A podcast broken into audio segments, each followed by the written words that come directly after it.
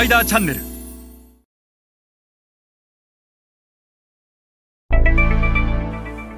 皆さんこんにちは。スパイダーの森部です、えー、今日は、えー、アジア新興国で必要な 4P マーケティングミックスについてお話をします、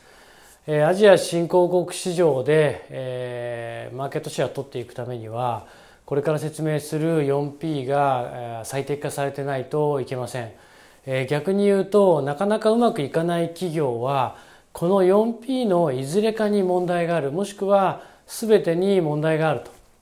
いう例が少なくありません、えー、今日はアジア新興国市場に必要な 4P マーケティングミックスについて一緒に学んでいきましょう、えー、まあ 4P というフレームワークは、えーと、私がまあ参入戦略を描く際にも非常にあの、え、重要視するフレームワークでございます。であの長年多くの企業を支援してきている中でやはり成功している企業というのはこの 4P が大変美しい。えまずアジア新興国市場のターゲティングは絶対的に中間層なので中間層というのがどの、え P にもつかなければならない、え中間層が求める商品をプロダクトはですね中間層が賄える価格でこの賄えるというのが非常にミソで買えるというのは1回だったら買える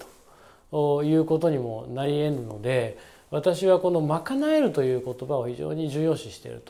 と。例えば日用品みたいなものだったら100円200円のものですからそれを1,000円で売ってたら1,000円1回だったら買えますよね。ただその1,000円の日用品を毎月買うということは賄えないので結果的にプライスがアウトということになるのでこの賄えるというのが非常に重要。自動車でもそうです。自動車の価格自体は非常に安いと。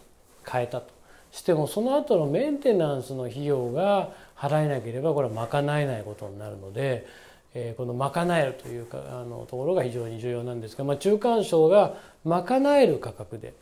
そして中間層が買いやすい売り場に並べる、えー、これは食品飲料菓子日用品だと、まあ、MT はもちろんのこと TT 数十万、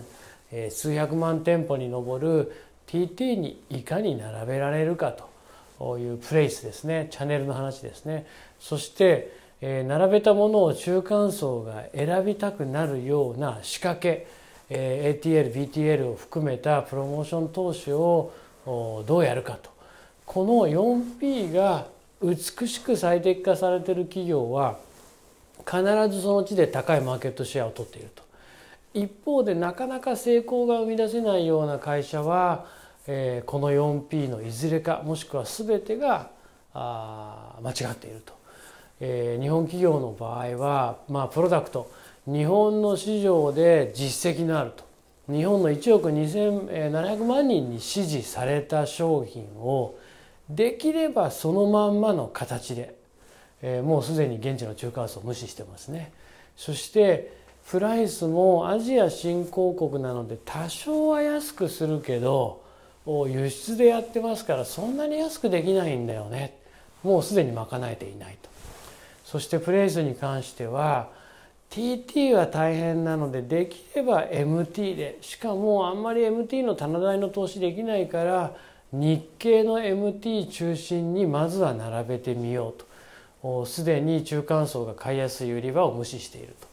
でプロモーションに関してはできれば売れてから考えたいなと。いうのが日本の消費財メーカーの本音なので